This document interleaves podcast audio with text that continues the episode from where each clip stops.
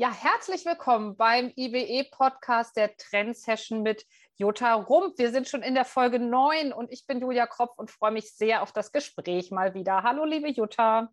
Hallo, Julia. Ja, wir haben uns heute verabredet, um über die ja, Zusammenarbeit der verschiedenen Arbeitsgenerationen zu sprechen. Aha, werden jetzt viele denken, das kommt uns doch irgendwie bekannt vor. Generation Y, Generation Z. Das sind Themen, die vor allem du, aber auch andere schon vor vielen Jahren intensiv diskutiert haben. Ihre Ansprüche an die Arbeit, die Menschen, die sie führen, die Vereinbarkeit von beruflichem und privatem.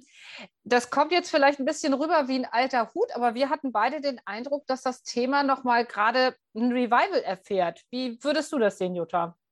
Ja, ich denke auch. Also das Thema ist jetzt beileibe nicht neu.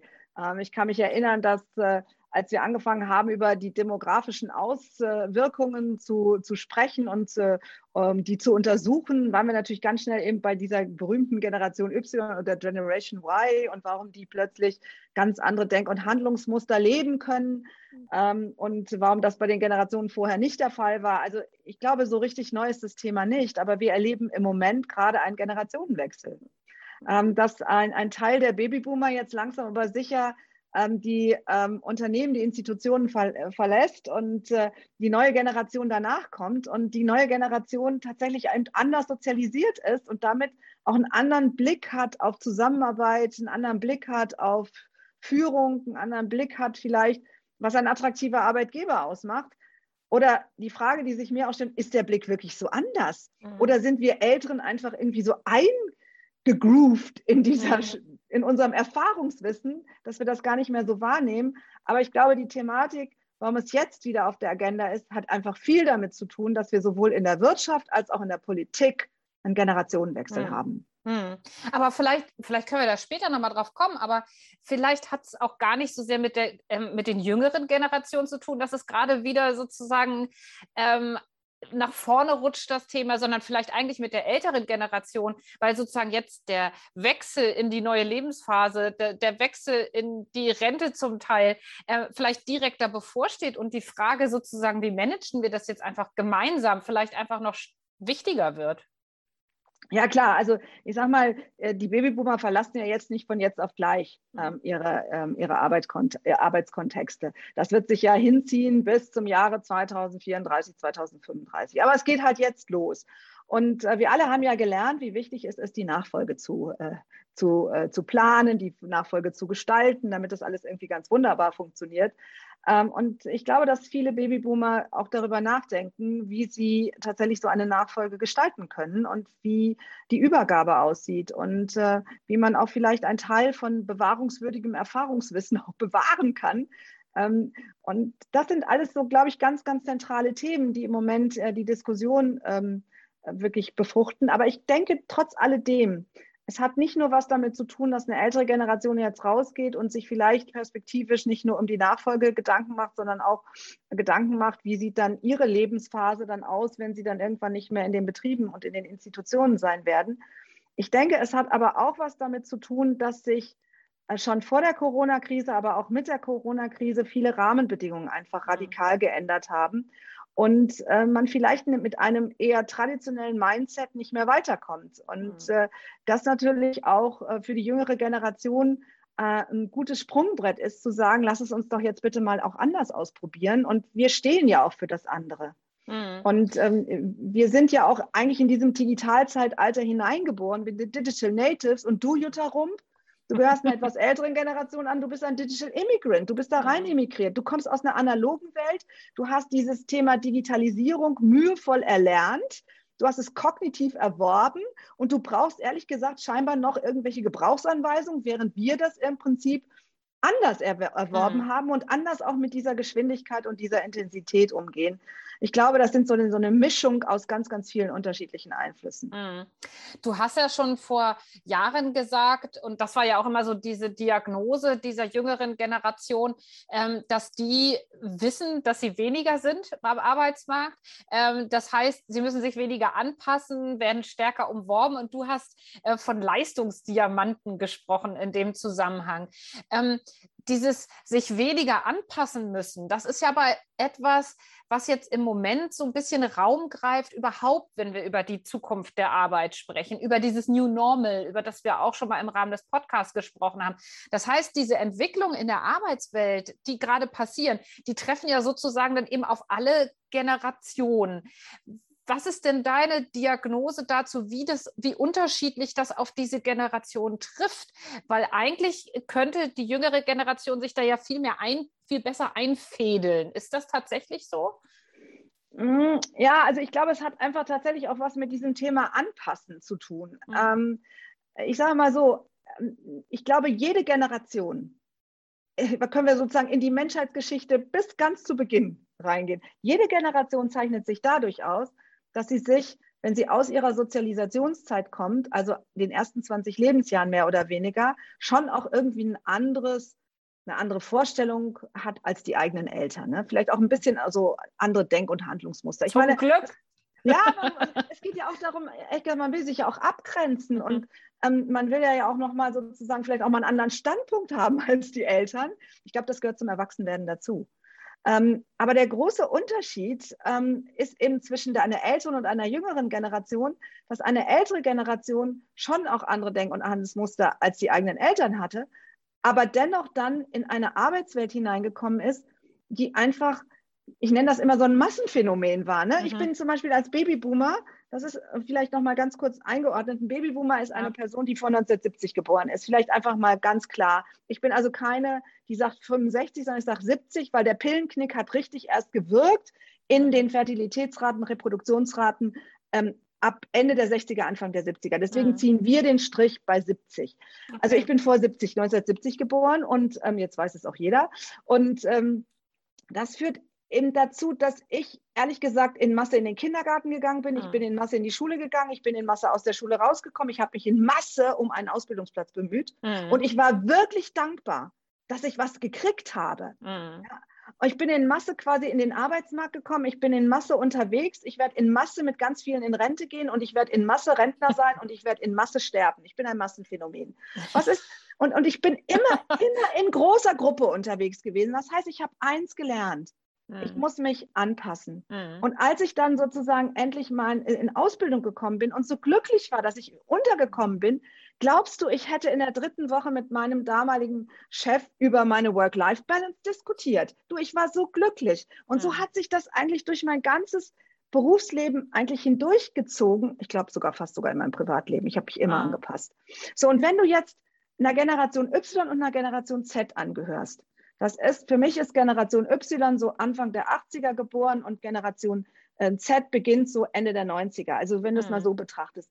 Du, das ist eine Generation, die ist das knappe Gut. Wir mhm. Babyboomer haben ganz wenig von denen gekriegt. Dementsprechend, mhm. wenn du das knappe Gut bist, wenn du weißt, ähm, dass da nicht so viele von dir sind und mhm. gleichzeitig kriegst du in der Schule schon mit, dass da die Ausbildungsbetriebe kommen, um Werbung zu machen für den Ausbildungsbetrieb, Werbung zu machen für den Beruf, dann kriegst du doch mit, dass du das knappe Gut bist.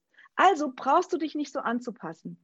So, und dieses ist, und jetzt gucken wir das mal auf die heutige Zeit, auf New Normal oder New mhm. Work als solches. Ähm, glaube ich schon, dass einfach tatsächlich eine jüngere Generation in der jetzigen Welt, ähm, weil sie eben nicht diesen Anpassungsdruck hat, vielleicht auch offener ist gegenüber anderen Modellen. Mhm und, und nicht in diese, in diese, wie soll ich sagen, in das Eingetretene geht, weil, naja, gut, ich meine, das haben wir schon immer so gemacht. Ich will nicht sagen, dass das ein Satz ist, den ich bringen würde, äh, persönlich. Mhm. Aber manchmal erwische ich mich dabei, dass ich tatsächlich so der Herde hinterher schwimme. Mhm. Und ich und, glaube, das ist ein Unterschied. Mh. Aber also was mir jetzt gerade einfällt bei dem, was du sagst, du hast immer sehr darauf jetzt ähm, das betont, dieses Anpassen in der Masse. Auf der anderen Seite ja auch dieses Hervortun. Ne? Du weißt irgendwie, du kriegst eigentlich nur was, wenn du das richtig, richtig gut machst.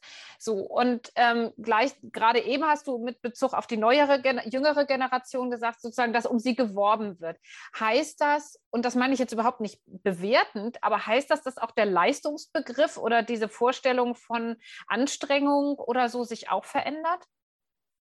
Ich glaube, also ich, ich würde sagen, der Leistungsbegriff, und damit widerspreche ich wahrscheinlich einigen, ähm, hat sich nicht so sonderlich verändert, aber das, was dahinter schimmert, hat sich mhm. verändert. Also wenn du als Babyboomer immer in Masse unterwegs bist und du willst hervorstechen, dann musst du wirklich gut sein. Du musst entweder extrem innovativ sein äh, oder du bist extrem gut oder du zeigst und oder du zeigst ein ganz, ganz hohes Leistungsvermögen.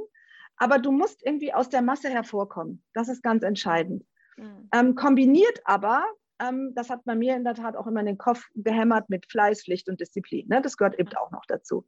So, und ähm, bei der jüngeren Generation neben allen Stereotypen und Pauschalitäten, die wir äh, hoffentlich jetzt nicht produzieren. Das muss man naja, ich glaube, wir kommen nicht ganz drum rum. Ja, kommen nicht, alles ist schon so. Aber sagen wir mal so, so Pi mal Daumen. Ne? Also sind wir doch einfach mal, mal so unterwegs. Siehst du einfach, dass ähm, das schon auch eine Generation ist, die schon leistungsgetrieben ist. Ähm, einerseits, weil sie es bei den eigenen Eltern gesehen haben. Das ist ein, ein wesentlicher Faktor. Zweitens, weil sie, glaube ich, schon stark auch schon in der Schule mitbekommen, wie wichtig es ist, gute Noten zu haben und wie wichtig es ist, ähm, auch einen guten Abschluss zu haben, äh, weil sie mitbekommen haben, dass wir zunehmend uns als Wissens- und Innovationsgesellschaft definieren. Das ist ja auch ganz stark mit damit verwoben. Ähm, aber gleichzeitig ähm, haben sie eben in ihrer Sozialisation, auch durch den Erziehungsstil der Eltern mitbekommen, ich werde wahrscheinlich nur dann langfristig wirklich ein ganz hohes Leistungsniveau haben, wenn ich ähm, äh, Freude an der Tätigkeit habe, wenn ich für mich eine Perspektive mhm. sehe, wenn es nachvollziehbar ist und wenn ich tatsächlich langfristig auch in einer Balance bleibe zwischen einem beruflichen Kontext und einem privaten Kontext. Also dieses in Bewegung bleiben kombiniert mit dem Leistungsgedanken, verknüpft mit dem in Balance bleiben. Also das mhm. ist auch die Logik hinter Work-Life-Balance aus dieser Perspektive heraus. Aber wenn das gegeben ist, also du hast einen ganz, ganz hohen du kriegst diesen Leistungsdiamanten, wie du es genannt hast, diesen Leistungsdiamanten. Du hast das so genannt. Ja, aber du hast es gerade erwähnt. Ja? Ähm, du kriegst ihn, wenn du realisierst, es muss Freude machen. Damit muss es mit Stärken und Talenten quasi verknüpft sein. Es muss eine Perspektive bieten und es muss sinnvoll sein. Mhm. Und ähm, es soll auch nachvollziehbar sein. Also mhm. wenn das alles gegeben ist, dann kriegst du den auch. So, und da siehst du aber auch einen Unterschied. Und das hat ja was auch mit so einer ähm, mit so einer langfristigen Krafteinteilung auch zu tun. Ne? Also die wissen irgendwie, hey, wir müssen wahrscheinlich länger arbeiten, ähm, haben gesehen, wie schon ausgepowert die Eltern sind, vielleicht von so einem langen Erwerbsleben oder Arbeitsleben. Und, und wir müssen eigentlich noch länger arbeiten. Und das hat ja auch was mit eigentlich kluger Krafteinteilung zu tun. Ne? Weil wenn es mir Spaß macht und wenn ich es wenn besser ausbalanciere, dann schaffe ich das auch länger. Ne? Das ist ja auch so ein, sicherlich ein Gedanke dahinter. Ne? Ja, absolut, ganz genau. Es ist eigentlich total vernünftig, was sie dort tun. Mhm. Ähm, also Haushalten mit den eigenen Ressourcen. Einerseits gesehen bei den eigenen Eltern, aber natürlich auch irgendwie realisierend, ähm, dass wir eine Verlängerung der Lebensarbeitszeit haben. Ähm, bei all dem, was Politik im Moment erzählt, bin ich schon der Ansicht, ähm, dass gerade eine jüngere Generation 50 Lebensarbeitszeitjahre unterwegs ist. Die sollten mit 70 sich durchaus vertraut machen äh, als, als Renteneintrittsalter, wenn es das überhaupt dann noch gibt. Ja. Ähm, also du musst schon mit deinen eigenen Ressourcen wirklich haushalten. Und das vor dem Hintergrund, und das hat Corona ja so stark gezeigt, mhm. Ähm, dass wir eine steigende Veränderungsgeschwindigkeit haben, eine zunehmende Intensität, wenn es um Veränderung geht. Und gleichzeitig ist das Ausmaß eine andere Nummer. Also mhm. du hast im Prinzip das im Dreiklang. Das heißt, deine einmal abgeschlossene Berufsausbildung, die hält jetzt gerade mal ein paar Jährchen, also nicht mehr ein Leben ja. lang. Ähm, zweitens eben diese Geschwindigkeit. Dann Normalität ist äh, oder Veränderung ist ein Normalzustand. Hm. Ähm, also das müssen wir auch berücksichtigen. Und dann das mit dieser Perspektive. Ich meine, ganz unter uns, da sollten wir uns schon, da hält, verhält sich diese Generation extrem rational und vernünftig, wenn sie sagt, ganz ernsthaft, da sollte ich in Balance mhm. bleiben, sonst schaffe ich das nicht. Mhm. Sag mal, äh, wir sprechen ja meistens äh, über die Arbeitswelt, aber wo ähm, siehst du denn sozusagen auch diese Eigenschaften der neuen Generation auch in den verschiedenen Feldern, also sozusagen auch in der, in der Politik ähm, mit Blick auf Arbeit, mit Blick auf Wirtschaften? Also wie spiegelt sich das da aus deiner Sicht wieder? Mhm. Also ich denke, man sieht es natürlich einerseits schon im, im, Arbeitsleben. Natürlich sieht man da, ich meine, da kommen wir ja eigentlich auch her, also komme ich mhm. her. Äh, man sieht es aber auch im Privatleben, finde ich schon, dass man es durchaus sieht. In der Politik, ich glaube, dass wir gerade äh, einen, ähm, einen Generationenwechsel in der ja. Politik erleben. Ja. Äh, mit, mit all dem, also mit, mit unterschiedlichen äh, Sichtweisen, mit unterschiedlichen Herangehensweisen, mit unterschiedlichen Prioritäten Ähm, aber natürlich auch Verbindendes ähm, zu dem, zu, zu, der etwas älteren Welt, das muss man auch sagen. Aber ich glaube schon, dass wir einen, einen, einen Generationenwechsel dort haben. Ähm, ich denke, es hat auch gesellschaftlich, ähm, gibt es vielleicht nicht unbedingt einen Generationenwechsel, aber schon auch äh, an der einen oder anderen Stelle einen, eine Neuausrichtung bezüglich ganz bestimmter Muster. Mhm. Und die werden nicht unbedingt nur von den Jungen getrieben, sondern wir Älteren erkennen das auch. Ähm, ich versuche das immer sichtbar zu machen am Beispiel von Work-Life-Balance, egal was wir jetzt von diesem Begriff auch halten mögen. Ich finde, das ist ein wunderbares Beispiel, um sichtbar zu machen, dass wir einen sogenannten Übersprungeffekt haben von ähm, alt auf jung. Also mit anderen oder von jung auf alt. Also das wird sozusagen die Jüngeren was vorleben und wir Älteren sagen, blöd ist das ja mal nicht. Ne? Mhm. Und ähm, gesellschaftlichen Wertewandel hast du zum Beispiel nicht, wenn sich eine jüngere Generation der Älteren anpasst mhm. oder Ältere und Jüngere ihr Ding machen, sondern du hast diesen Effekt immer dann, wenn sich die Ältere der jüngeren Generation anpasst. Und ich finde, bei dieser Fragestellung ist es so offensichtlich. Ähm, ich weiß nicht, wie dir das so geht, ja. aber bin jetzt schon ein paar Jährchen im Berufsleben und es sind ein paar mehr. Ich auch. Ich bin ja Generation Golf, also. Ja, super, ja. Und ich bin Babyboomer. So, also, aber also ich bin jetzt nicht erst seit gestern unterwegs und ich zunehmend dabei, mich dabei erwische, wie ich mir so Gedanken darüber mache, wie ich die Taktung mhm. mit dem Workload und dieser Geschwindigkeit noch weitere Jahre mache. Und ich habe noch eine ganze Anzahl von Jahren äh, mhm. sozusagen vom Mund. Ich freue mich auch drauf. Es ist nicht so, niemand muss mich jetzt bemitleiden, oh Gott, oh mhm. Gott, oh Gott, sondern ich freue mich auch drauf. Aber die Taktung und die Geschwindigkeit ja. ist einfach eine andere geworden und ich mich zunehmend dabei erwische, wie ich mir die Frage stelle, Jutta, wie bleibst du eigentlich im Balance? Glaub mir, Bewegung wird nicht mein Thema sein. Hey, also absolut, also ich kann das total nachvollziehen. Also ich meine, ich bin selbstständig, ne? Also da äh, mache ich mir natürlich auch noch mal extrem Gedanken darüber, ne? Also wie äh, kann ich mich so fit halten in jeder Beziehung, ähm, dass ich das auch hoffentlich ähm, dann einfach, bis ich dann irgendwann äh, vielleicht weniger mache oder gar nichts mehr beruflich mache, was ich mir im Moment schwer vorstellen kann, aber ähm, dass das vernünftig funktioniert. Ne? Also ähm, das ist ja auch nochmal eine, eine besondere Herausforderung, aber das Thema beschäftigt mich ständig eigentlich oder oft und ich mache mir da schon auch viel Gedanken drum, wie das, wie das zu handeln ist. Ne? Also ja man weiß ja wirklich nicht, wie. Ich meine, ich weiß sowieso nicht, wann ich sozusagen dann äh, beruflich kürzer treten kann. Das äh, wird sich dann, wird sich dann entscheiden. Ähm, wir, du hast eben so auch unterschiedliche Felder angesprochen. Du hast auch mal ähm, gesagt, ähm, die Generation Y und Z entstammen einer Wohlstandsgesellschaft auch. Das heißt, und du hast es ja eben auch schon so ein bisschen beschrieben, da gibt es ganz viele verschiedene Wahlmöglichkeiten auch. Ne? Das ist ja das Tolle sozusagen. Also sowohl im alltäglichen Leben, in der Freizeit, in der Berufswahl. Gleichzeitig ist es ja aber so, ähm, und das, das ist ja jetzt in den letzten Jahren verstärkt deutlich geworden, stößt die Generation auch massiv auf Grenzen dieser Freiheit. Ne? Grenzen und Herausforderungen, vor allen Dingen ähm, durch die Klimakrise und den ganzen damit verbundenen Themen auch. Ähm, ja, und ich frage mich, ähm, was dieses Verhältnis von Selbstbewusstsein auf der einen Seite und Verunsicherung auf der anderen Seite sozusagen auch mit Blick auf die Arbeitswelt bedeutet. Hast hm. du da vielleicht schon so, so Ideen, Prognosen? Also im Prinzip ist es ja durchaus, ähm, wir leben in einer Gesellschaft, die wir als eine sogenannte multioptionale Gesellschaft bezeichnen. Mhm. Also eine Gesellschaft, die sehr reich ist und für alles Alternativen bietet. Mhm. Ähm, ich meine, ganz ernsthaft, du gehst in den Supermarkt und stehst, gehst in die Obst- und Gemüseabteilung und guck dir mal die Vielfalt an. Die Vielfalt an Äpfeln, die Vielfalt an Salaten. Und dann gehst du in ein oder zwei Regale weiter und da stehst du vom Müsli-Regal und du hast unendlich viele Möglichkeiten, dir dein Müsli zusammenzustellen. Also mit anderen Worten, wir sind eine Gesellschaft, die sehr reich ist und die immer für alles eine Option haben. Mhm. All diejenigen, die Kinder haben, die wissen, ähm, oder, oder fragen sich mal, wie viele Sportarten sie ausprobiert haben, bis sie festgestellt haben, das ist es, was das Kind mag. Oder wie viele Musikinstrumente man ausprobiert hat, um dann festzustellen, das Kind ist unmusikalisch. Mhm. So, also, und, und ich glaube aber, diese, diese Multioptionalität, die stößt natürlich irgendwann auch an Grenzen, weil es auch sehr stark Ressourcen verbraucht. Mhm. Und ähm, äh, wenn du da mhm. irgendwo Ressourcen wegnimmst, um die dann dort hineinzupacken, dann fehlen sie natürlich dort oder ein Gleichgewicht wird tatsächlich nicht mehr ein Gleichgewicht sein, sondern es wird ein Ungleichgewicht werden. Mhm. Geht, was geht völlig aus der Balance heraus. Und ich glaube, dass wir vielleicht mit dieser Multioptionalität ähm, es irgendwann auch mal ein bisschen übertrieben haben. Und ähm, jetzt kommt die jüngere Generation, die übrigens in einer solchen Welt groß geworden ist. Ja. Deren Sozialisation ist die Multioptionalität.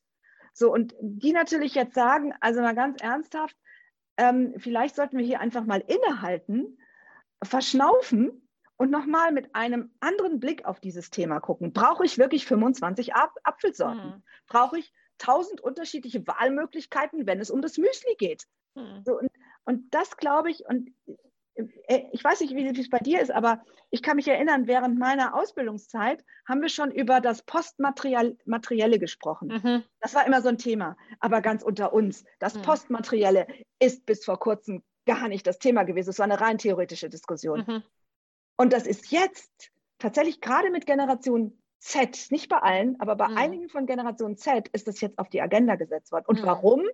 Weil unser ökologisches System aus dem Gleichgewicht kommt. Wir brauchten scheinbar diesen externen Faktor des Klimawandels, ähm, äh, brauchten wir scheinbar, um festzustellen, dass es so nicht weitergehen kann und dass mhm. wir tatsächlich jetzt auch mal mit uns mit diesen Dingen beschäftigen müssen. Mhm. Du hast eben gesagt, also Multi-Optionen. Ähm, jetzt wird ja sozusagen, also du hast gesagt, wir, sozusagen, das wird in Frage gestellt. Wir stellen es ja vor allen Dingen vor dem Hintergrund in Frage, dass das ähm, nur auf vor dem Hintergrund bestimmter Voraussetzungen überhaupt diese Optionen möglich sind. Ne? Und dass diese Voraussetzungen, ähm, dass da, die ja eigentlich sozusagen der Grund sind, weshalb unser Klima aus den Fugen gerät, weshalb unsere Umwelt aus den Fugen gerät. Also sozusagen von, von den Konsequenzen her gedacht. Ne? Also was hat das eigentlich für Konsequenzen, dass wir so viele Optionen haben oder beziehungsweise für Ursachen, dass wir so viele Optionen haben. Ne? Also dass wir von da aus mehr denken und vielleicht gar nicht unbedingt von der Seite, brauche ich das jetzt alles, sondern äh, wie, wie kommt es eigentlich dazu und ist das gut? Ne? Also ich sage mal so, eins muss man schon mal klar sagen. Ähm, Multioptionalität ist natürlich auch schon schön. Ne? Ja, also du hast klar. für alles eine Wahl. Also ich bitte dich. Und ich sage mal so, es ist schon schön, wenn du ähm, reisen möchtest und die ganze Welt steht dir offen, so mal rein theoretisch. Mhm. Ne? Ob du es dann mhm. hinter praktizierst, ist eine andere Frage. Es ist schon schön. Äh, und es ist auch schon komfortabel. Ähm, aber ich glaube, dass ähm, ich, vielleicht bin ich da mittlerweile nicht mehr ganz so, ähm, wie so optimistisch, was das betrifft. Aber ich glaube, dass sich Menschen tatsächlich nennenswert erst ändern, wenn sie von den Konsequenzen denken und mhm. nicht vom guten Zureden. Das glaube ich nicht. Mhm. Ähm, es gibt immer welche, da, die, die sind tatsächlich auch äh, durch eine intrinsische Thematik und öffnen sich dann auch bestimmten Themen. Aber ich glaube, die meisten, und da würde ich mich ehrlich gesagt auch zuzählen, ich ändere mich dann, wenn meine Komfortzone durchbrochen wird. Mhm. So, und ähm, in dieser Frage, glaube ich, sind wir ähm, heute an einem Punkt, wo auf, aus den Konsequenzen heraus jedem klar ist, dass es so nicht weitergeht. Mhm. So, und ähm, die jüngere Generation ist aber diejenige, vielleicht weil sie nicht belastet ist. Ne? Also ähm, die einfach sagt, so jetzt lass uns bitte mal innehalten.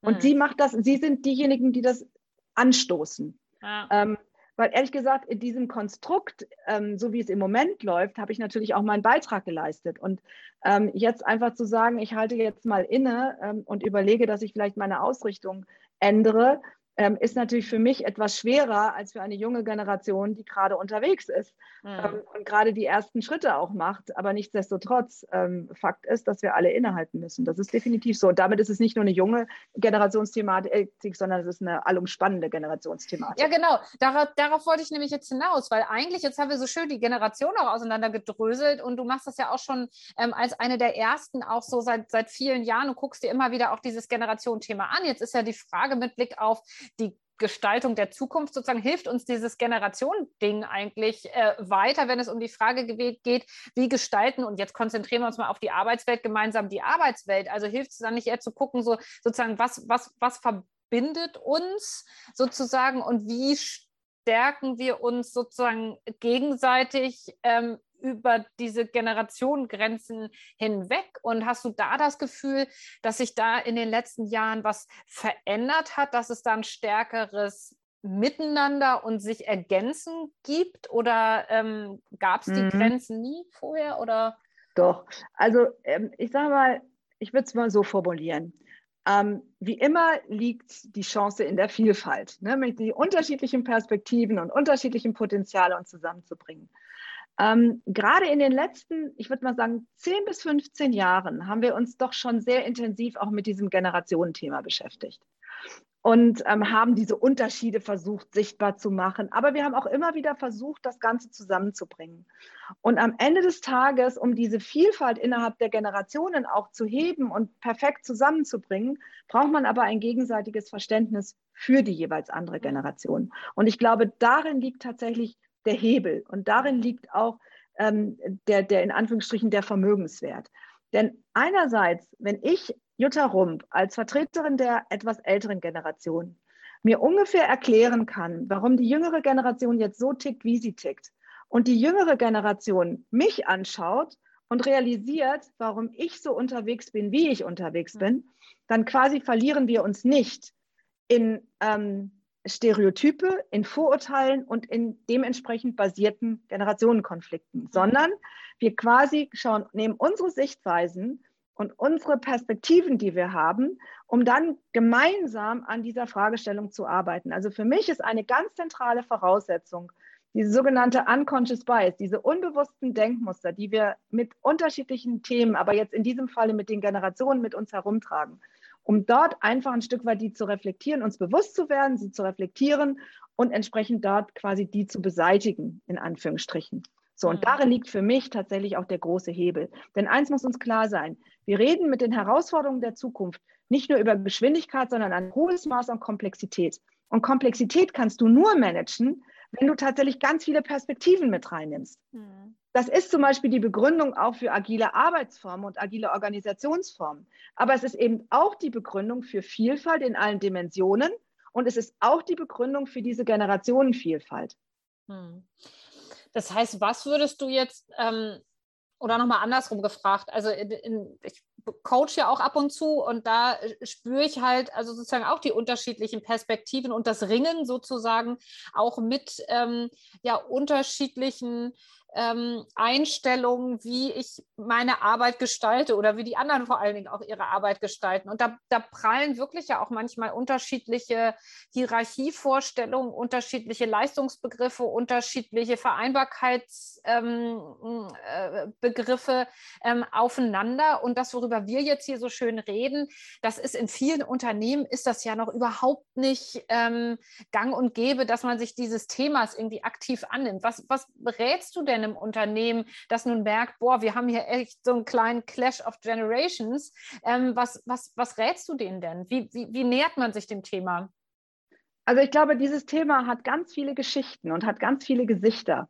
Mhm. Und ähm, das ist ein Thema, ähm, ich bin ziemlich sicher, diejenigen, die uns jetzt zuhören, haben plötzlich Bilder im Kopf von den eigenen Kindern, von den eigenen Eltern, von den Kollegen und Kolleginnen, äh, von dem jüngeren oder dem älteren Mitarbeiter, der Mitarbeiterin, mit dem man zusammenarbeitet, mit der Nachbarin oder dem Nachbarn. Also wir haben sofort, das ist ein Thema, du hast sofort Bilder im Kopf. Und damit ist es nicht nur ein, ein, ein Thema, was du sozusagen mit dem Verstand, sondern auch mit dem Herzen irgendwie begreifen kannst. Und du kannst so wunderbare Geschichten dazu zu erzäh erzählen, um sichtbar zu machen, wie sich tatsächlich im Zeitablauf bestimmte Denk- und Handlungsmuster und Verhaltensweisen geändert hat.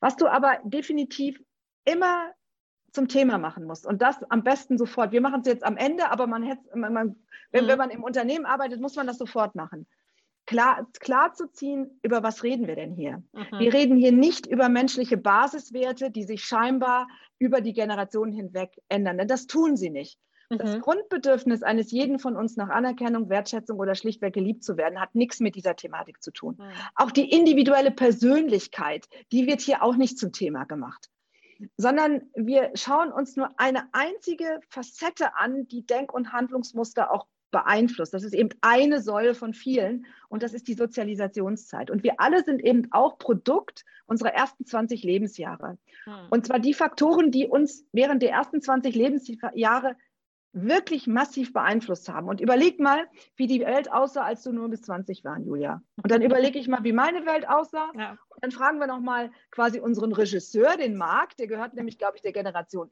Y an, dann können wir den Marc jetzt auch mal fragen, unseren Regisseur, wie seine Welt aussah, als er 0 bis 20 war. Und wenn man das vergleicht, dann stellst du fest, da sind tatsächlich andere, andere Treiber da drin. Und die sind tatsächlich auch etwas. Aber das alleine erklärt es immer noch nicht. Mhm. Und dann kommt das ganz Entscheidende. Und da ist der entscheidende Faktor die Demografie gewesen. Also ich habe ja schon gesagt, ich bin anders äh, groß geworden als meine Eltern und ich hatte ehrlich gesagt eine andere Vorstellung, äh, was gut und was, was ich gut finde und nicht gut finde als meine Eltern, als ich 18 war.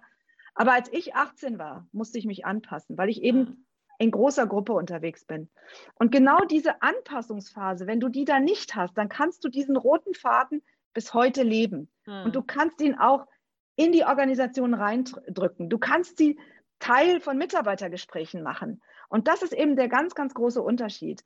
Ähm, und, aus, und genau das schauen wir uns in der Generationsforschung an. Nur das. Aber das ist so groß und das mhm. ist so beeinflussend, dass es tatsächlich dieses Thema der Generationenvielfalt nachhaltig beeinflusst. Mhm. Und das würde ich auch immer am Anfang sagen, um da einfach mal deutlich zu machen, also über was reden wir hier? Und dann würde ich anfangen, ähm, über ganz bestimmt, natürlich in einer bestimmten Struktur, aber mit ganz bestimmten Geschichten das gegenseitige Verständnis zu wecken. Mhm. Wenn man das gegenseitige Verständnis hat, dann läuft es eigentlich ganz gut. Mhm.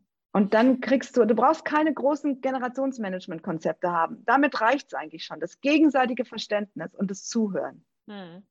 Und vielleicht auch manchmal ein bisschen Humor, ne? Ja. Also, ne? also ja, ich finde ja einfach auch so dieses, ähm, äh, wir haben jetzt viel über sozusagen auch die unterschiedlichen Generationen gesprochen, was sie ausmacht, aber das sozusagen ja eben auch dann manchmal auch ein bisschen, äh, ich meine, wenn wir beide zurückgucken, können wir natürlich manche Sachen auch ein bisschen humorvoller betrachten, als in dem Moment, in dem wir drin gesteckt haben. Und sozusagen da auch vielleicht manchmal mit ein bisschen mehr Leichtigkeit also es klingt jetzt irgendwie vielleicht sehr banal, aber ähm, auf, auf sozusagen das eigene ähm, Werden zu gucken und sich einfach auch zu freuen, dass es Veränderung gibt. Ne? Also klingt jetzt Absolut. vielleicht sehr schwurbelig, aber ähm, so, so diese Frage, es geht ja um den, und, und auch die älteren Generationen verändern sich ja in einem Unternehmen. Ne? Also auch da gibt es einen stärkeren Gestaltungswillen, Bewusstsein für sozusagen Klimakrise und solche Dinge. Also auch da ändert sich ja, also wir, das verändert sich ja etwas und da immer wieder das Gemeinsame zu suchen. Also so, ähm, ja. ja. ja. Ja. Ab, wo würdest du jetzt ähm, vielleicht ganz zum Schluss irgendwie ähm, wo siehst du vielleicht jetzt auch gerade in all den Entwicklungen, die äh, gerade mit Blick auf die Arbeitswelt zu beobachten sind, Digitalisierung, neue Arbeitsformen, neue Arbeitsorganisationen, ähm, die Genera so viele Generationen wie noch nie zusammen in einer Organisation. Ähm, wo ist da für dich jetzt gerade so dieses, ist das ein Momentum, was wir da auch gerade haben, wie man so schön sagt? Also ich glaube, dass wir Momentum haben, aber wir haben es natürlich auch vor dem Hintergrund, dass im Moment so viel in Bewegung ist. Ähm, und ähm, wir haben also durch einerseits New Work vor, vor der Corona-Krise, dann die Corona-Krise, dann reden wir jetzt über New, äh, New Normal, wir reden von einer steigenden Geschwindigkeit, wir reden von Veränderung als Normalzustand, wir reden davon, dass die digitale Transformation eine Verdopplung jetzt der Veränderungsgeschwindigkeit haben, sprich andersherum eine Halbierung der Reaktionszeiten. Also all, das, all davon reden wir. Und ähm, das bedeutet natürlich schon, dass diese Rahmenbedingungen ähm, über alle Generationen hinweg natürlich auch eine erhebliche Beweglichkeit auch in Gang gesetzt hat. Mhm. Und gleichzeitig ist uns auch bewusst, dass ähm, gerade in dieser Generationenvielfalt mit diesen unterschiedlichen Sichtweisen, aber auch die einen haben Erfahrungswissen, die anderen bringen sozusagen ähm, Wissen, das ganz neue Wissen mit, ähm, aber auch die Neugierde und den Drang, tatsächlich auch einfach mal alles quer zu bürsten, sowas in der Richtung. Und das äh, ist ja auch eine unglaubliche Energie und vor allen Dingen eine unglaublicher in Anführungsstrichen Vermögenswert, um die mhm. Zukunft zu gestalten. Also mhm. wenn jetzt gerade so viele Generationen da sind, wenn man sich überlegt, was das für ein Diamant ist, den wir da haben, wenn wir das alles richtig gut zusammenkriegen, dann glaube ich, ist das schon ein Hebel. Und da ist, glaube ich, völlig falsch, wenn die eine Generation der anderen Generation Vorwürfe macht oder umgekehrt. Und das ist, glaube ich, nicht wirklich die Lösung der Zukunft, sondern einfach zu schauen, okay, ähm, ich bin zutiefst davon überzeugt, dass jede Generation und jede Person innerhalb einer Generation bis zum heutigen Zeitpunkt versucht hat, das Beste zu geben. Mhm. Und es sind einfach teilweise andere Rahmenbedingungen gewesen. Es waren andere Perspektiven, die eine Rolle gespielt haben. Die wenigsten haben es wirklich tatsächlich, wollten nicht, dass es gut wird. Wir mhm. alle, glaube ich, haben wirklich versucht, das Beste zu machen. Und ähm, das gilt jetzt auch für in die zukünftige, in die Zukunft. Wir alle wollen letztendlich, dass es ein gutes Ding wird. Mhm. Und da finde ich, sollte man auch gegenseitig auch Respekt haben und auch Akzeptanz haben und glaube auch eine Wertschätzung entgegenbringen. Mhm. das ist schon fast ein, äh, fast ein Schlusswort. Was glaubst du, was so die zentralen Aspekte sind in der Generationenforschung, die jetzt so kommen mit Blick auf den Arbeitsmarkt?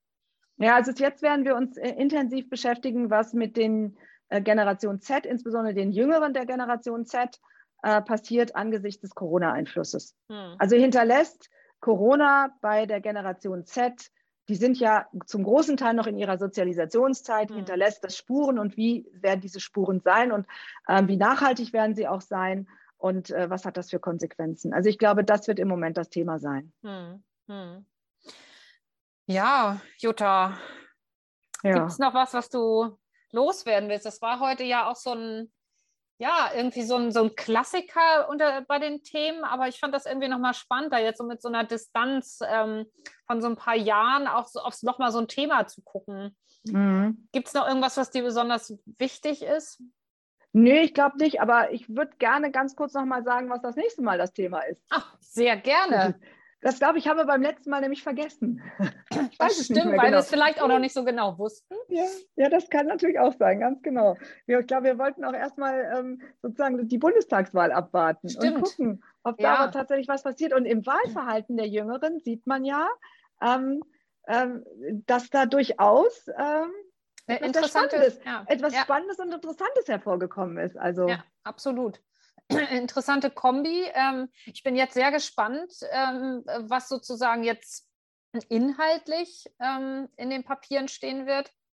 22 Arbeitsgruppen habe ich vorhin gelesen sollen an dem Koalitionsvertrag arbeiten. Also ich sag mal, ich bin sehr begeistert davon über die Haltung und den Duktus, äh, wie das jetzt alles so ähm, gestartet ist. Bin jetzt sehr gespannt, wie es tatsächlich sich in den Inhalt niederschlägt. Also ich erwarte da schon einiges, was, ähm, was die Arbeitswelt auch be betrifft. Und da stand ja noch nicht so ganz viel drin. Hm. hm. So, unser Thema beim Nächstes Mal. Mal, sag. Nächstes Mal reden wir über den neuen HR-Report. Der ah, ist nämlich, ja, okay. ich habe äh, der HR-Report, ähm, der ist jetzt sozusagen in der Mache und ich habe die Rohdaten schon gesehen ähm, und es wird super, super spannend.